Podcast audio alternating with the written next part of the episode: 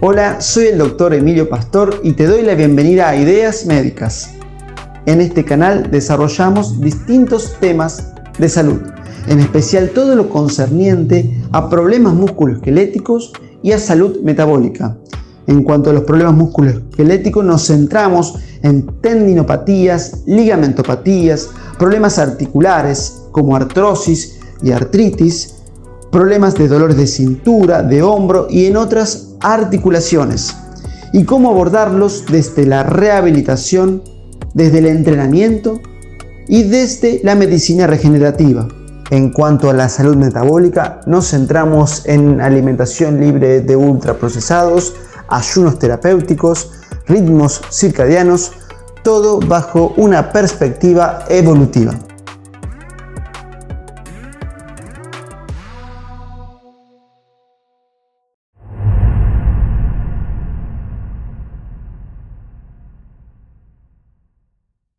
Hola, ¿qué tal? ¿Cómo les va? Bien, muy bien, qué buen tema. ¿Cómo se llama la muñeca?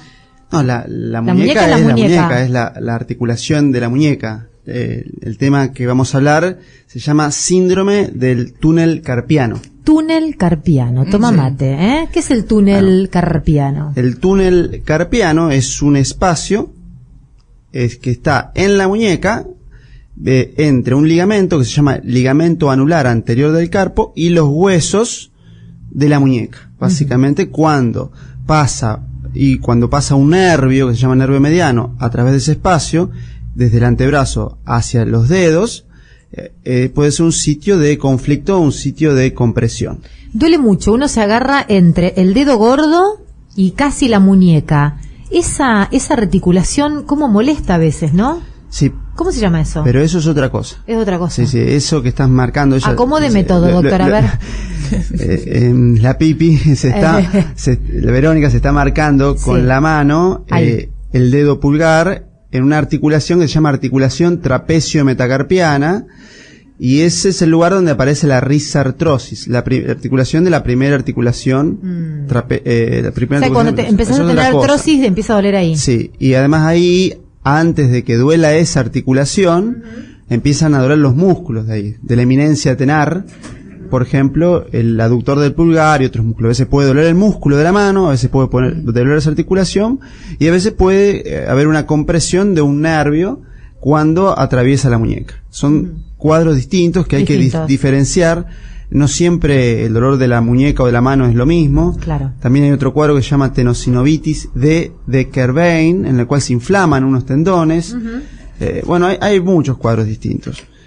Em, hoy hablamos del túnel. Hoy hablamos del túnel carpiano. ¿Cuál es el problema? ¿Que te puede traer, eh, eh, duele el túnel, molesta? ¿Qué es? Bueno, este es un problema que aparece entre el 1 y el 7% de la población general y se calcula que es tres veces más frecuente en las mujeres que en los hombres. Y la manifestación es dolor y hormigueos, en medicina los hormigueos se llaman parestesias, predominantemente nocturnas, que hacen que el paciente haga una sacudida con la mano para aliviarse. Eso es lo que el paciente eh, relata. Y también... como un malestar, como un hormigueo. un hormigueo y empieza a sacudir la mano. Como que te secas de agua. Exacto, ¿Eh? eso es lo que tratan de hacer.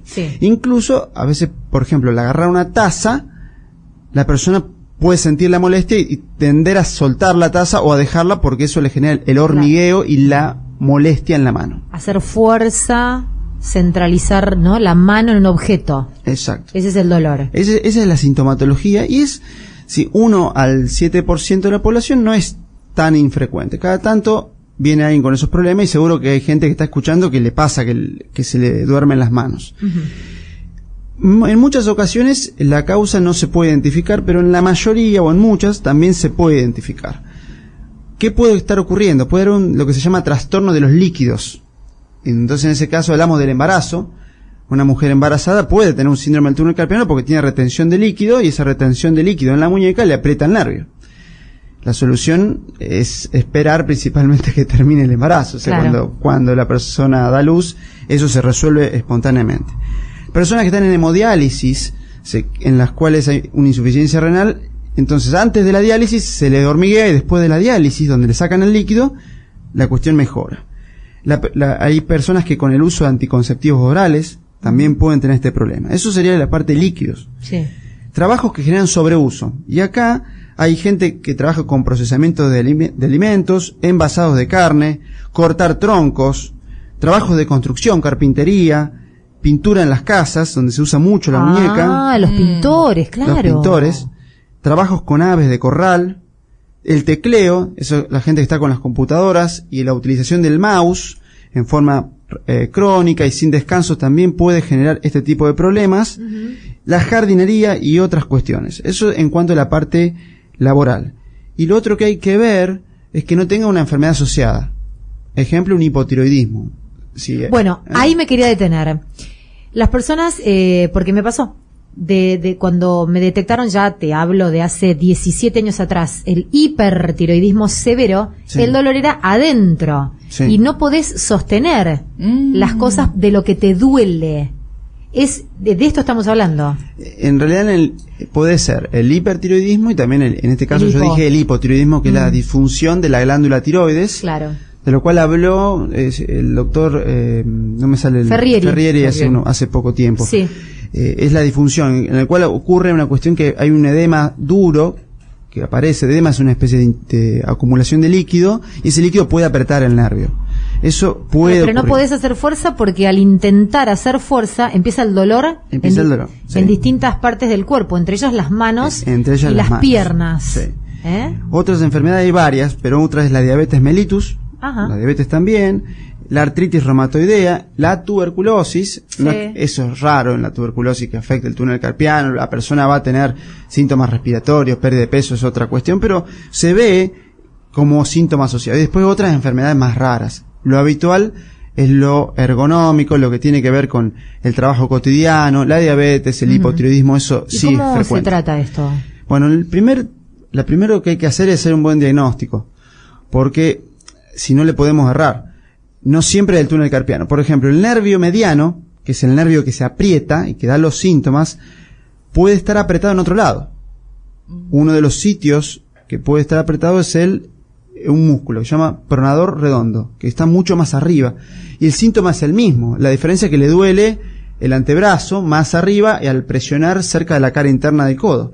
Entonces, eso puede, es- es- eso también le puede dar un, un dolor muy parecido. Entonces, el riesgo es que opere en el túnel carpiano y resultaba que la, la compresión sea el pronador redondo o una compresión radicular más arriba, que sería a nivel de la columna. Su primero es un buen diagnóstico. Mediante el examen físico y la anamnesis. La anamnesis es preguntarle bien al paciente qué es lo que le pasa y revisarlo. Palpar, tocar la muñeca. Hay varias maniobras especiales. Si quedan dudas, hay dos métodos complementarios que se pueden utilizar. La electromiografía, es un estudio donde se mide la electricidad que atraviesa los cables. Eso lo tiene que hacer alguien que sepa. Es un estudio que es molesto. Y si no, cada vez más se está usando la ecografía.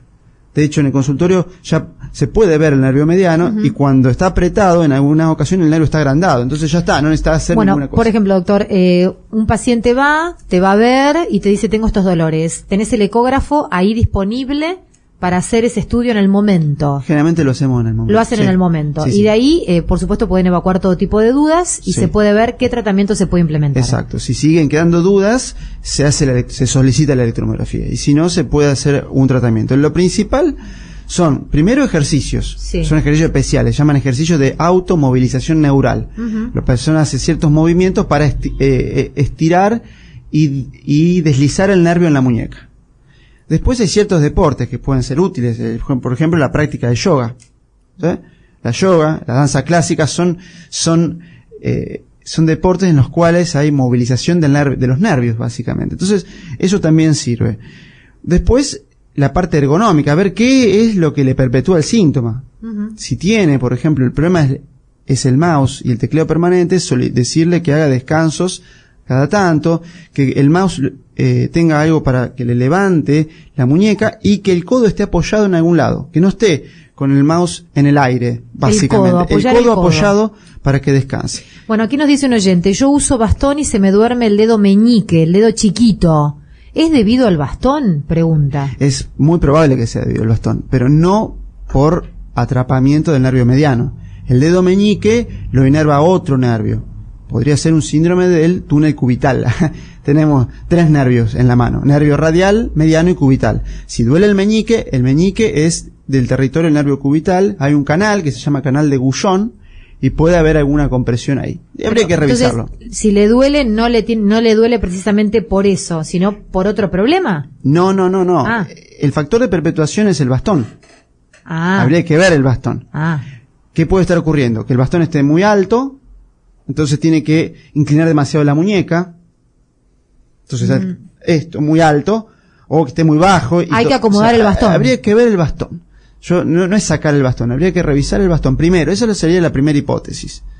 Después no sé, habría que revisarlo bien, no, no, estoy seguro. Eso es una primera hipótesis sin verlo. Puede ser cualquier otra cosa, pero eh, sería esa la, estrategia. Bien, seguimos. Seguimos. Entonces, primero son esas medidas. Y después, si el síndrome del túnel carpiano con esas medidas básicas mejora, incluso con un programa de descenso de peso, eso también, si hay sobrepeso, el, exceso de insulina en el cuerpo genera retención de líquido, entonces uno puede bajar los líquidos bajando de peso. Sí. A veces con esas cuestiones mejora. Y si no, hay dos soluciones. Una es hacer una técnica nueva que se llama hidrodisección, que no es quirúrgico, no es cirugía. Esa es, eh, es lo interesante. Uno con guía ecográfica busca el nervio, se acerca alrededor del nervio con una aguja, sin pincharlo, eso lo vemos, y se inyecta a presión líquido para despegarlo. Es espectacular. Qué interesante. No, no, es, aparte es hasta divertido. Y desinflama. Eh, no, no es que desinflar, lo despegás. Lo despegás. Eh, entonces no molesta. Lo despega, entonces una vez a la semana o cada 15 días lo vas despegando y una vez que lo uno lo despega le, dice al paciente que haga los movimientos. Entonces lo despegamos, movimiento, lo despegamos, movimiento y muchas veces el paciente con eso funciona. Funciona y se evita una cirugía. En casos severos, en los cuales se, ya se compromete la musculatura... ¿Qué líquido se le pone, perdón, para el despegue? Se puede poner de dextrosa al 5%, con eso puede alcanzar, y se puede agregar algún anestésico local. En algunas situaciones... ¿Es doloroso esto? Casi nada, porque eso es una aguja muy finita, como si fuese una aguja de acupuntura. Y dura segundos. Sí, dura. Dura, el, si uno usa un anestésico, la mano se le duerme por media hora. Después se despierta, es como el anestésico. Bien. Se puede usar a veces algún desinflamatorio. Pero se despega ese nervio y ya el dolor suaviza. Eh, y es interesante porque una opción nueva que se está usando cada vez más y que puede evitar una cirugía. Eso está bueno. Y además tenemos el ecógrafo ahí en el estudio. Se ve, sí. Si tiene que ser un ecógrafo que permita eh, ver el nervio mediano. No se puede hacer con cualquier equipo. Esta situación, este tratamiento, imagino que eh, vos lo aplicás en este nervio. ¿Sirve para otros nervios del cuerpo? Sirve para cualquier otro nervio. Se puede hacer. Por ejemplo. Y síndrome del túnel terciano. En el pie. En, criollo. Eh, el, sería en vez del carpiano, que es en la mano, el terciano es en el pie. En el pie. ¿Qué te agarra en el pie? En el pie puede haber hormigueos en los dedos de los pies. Ajá. Que ahí hay que diferenciar si no es una polineuropatía, que sean muchos nervios aplicados, que haya un nervio apretado. Eso es otra otra indicación. Para nervios apretados entonces Para nervio apretado, sirve. En cualquier lado. ¿En la cintura? En la cintura también sirve. Es más difícil en ese caso verlo los nervios porque más, son más chiquitos. En ese caso uno sigue más que nada la referencia anatómica de dónde está el dolor y se hace una técnica que se llama inyección perineural subcutánea. Pero allá hay trabajos que muestran que en algunos lugares ya se pueden ver algunos nervios si no se ve, uno sigue las líneas de referencia anatómica. Y si se ve, mejor. Qué interesante. Se despega el nervio entonces mediante este tratamiento. Y con la utilización de, o el anestésico, la destroza al 5%, el, el nervio eh, se le bloquean ciertos receptores que envían dolor al cerebro. Entonces, por un tiempo, el cerebro, el sistema neural descansa del dolor y eso también alivia. Alivia. Eso es lo que hablaron fuera de fuera. Este tratamiento eh, supongo que tiene que ver de acuerdo a la separación rápida o no de ese nervio, que en algunos casos puede ser inmediata, en otros puede durar algunas aplicaciones más. Sí.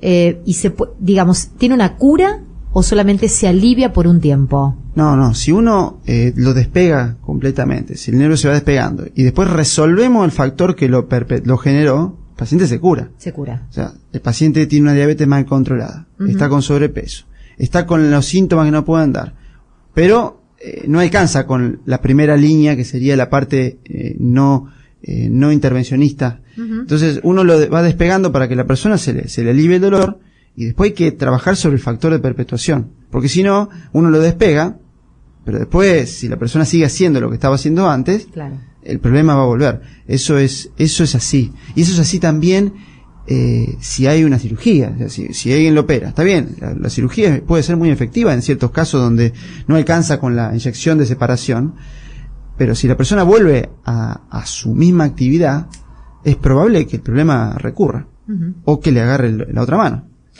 Doctor, un placer como todos los lunes. ¿eh? Qué interesante este tema y qué lindo saber que se puede hacer aquí en San Nicolás y que no necesitas de este tipo de tratamientos.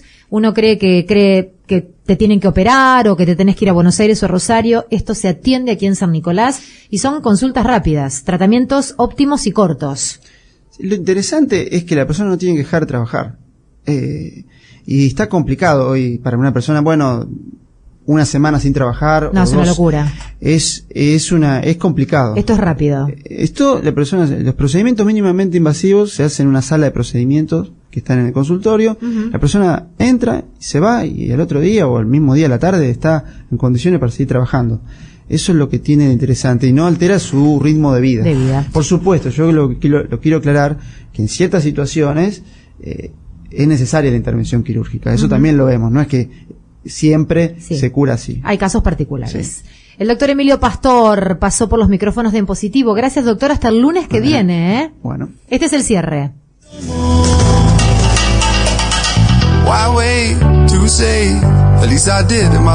Presentó el doctor Emilio Pastor Ideas Médicas, Centro de Tratamiento del Dolor y Medicina Regenerativa, Pellegrini 515 San Nicolás, teléfono 0336 442 1036, página web www.ideasmedicas.com.